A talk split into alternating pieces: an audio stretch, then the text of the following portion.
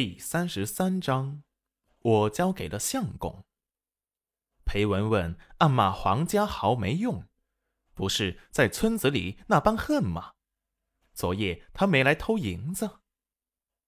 戚云染唇边露出意味深长的笑容。裴母见裴元君如此坚决维护戚云染，不想跟儿子闹得太僵。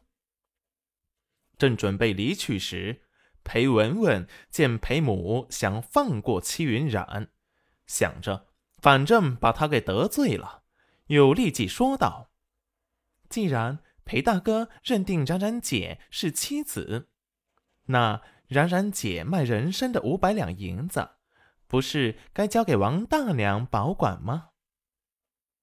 裴母王氏眼前一亮，一拍大腿。对呀，他怎么没想到呢？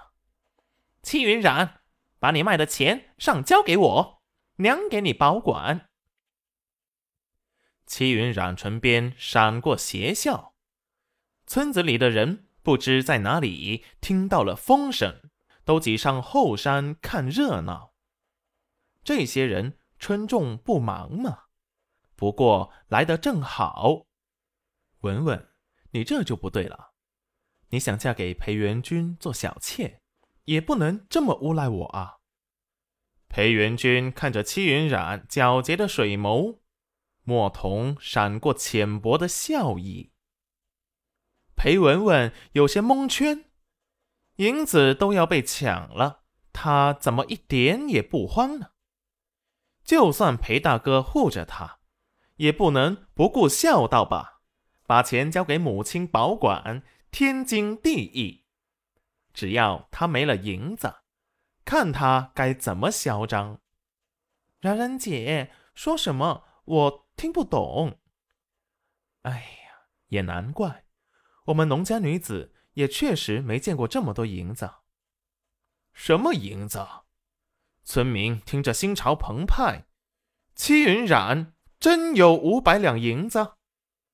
就是文文和我一起发现了一只野桑参，我拿到镇上卖了五百两，文文给分了二百五十两。文文，你说是吧？裴文文心中有点发慌，这话怎么听着像他故意透露给黄家豪的话？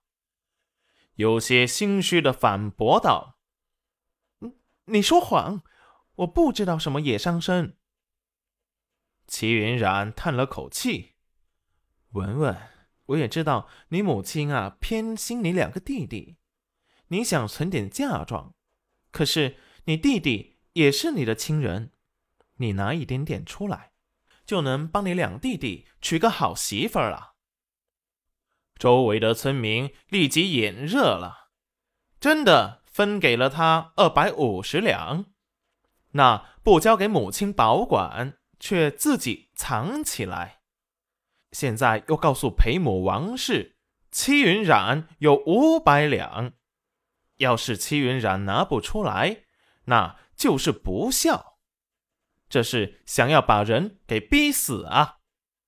看见村民们议论纷纷，裴文文有些慌了。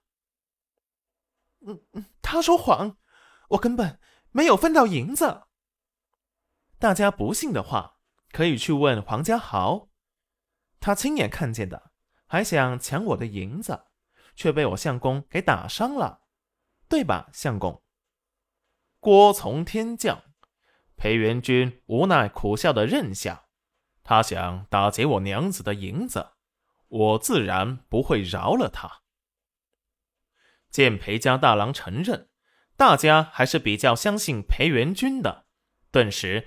骂起黄家豪不是东西。齐云染挑眉的看向裴元君，没想到他会帮他跟大家撒谎。裴母又问：“那你还剩下的银子呢？”齐云染无辜的看着裴母：“我都给了相公保管了。经过此事之后，我觉得放在我身上太危险，所以给了相公。”相公没交给你吗？裴元君看着眉目灵动、张扬的人儿，心头划过阵阵涟漪。嗯，被我收起来了。母亲要交给你吗？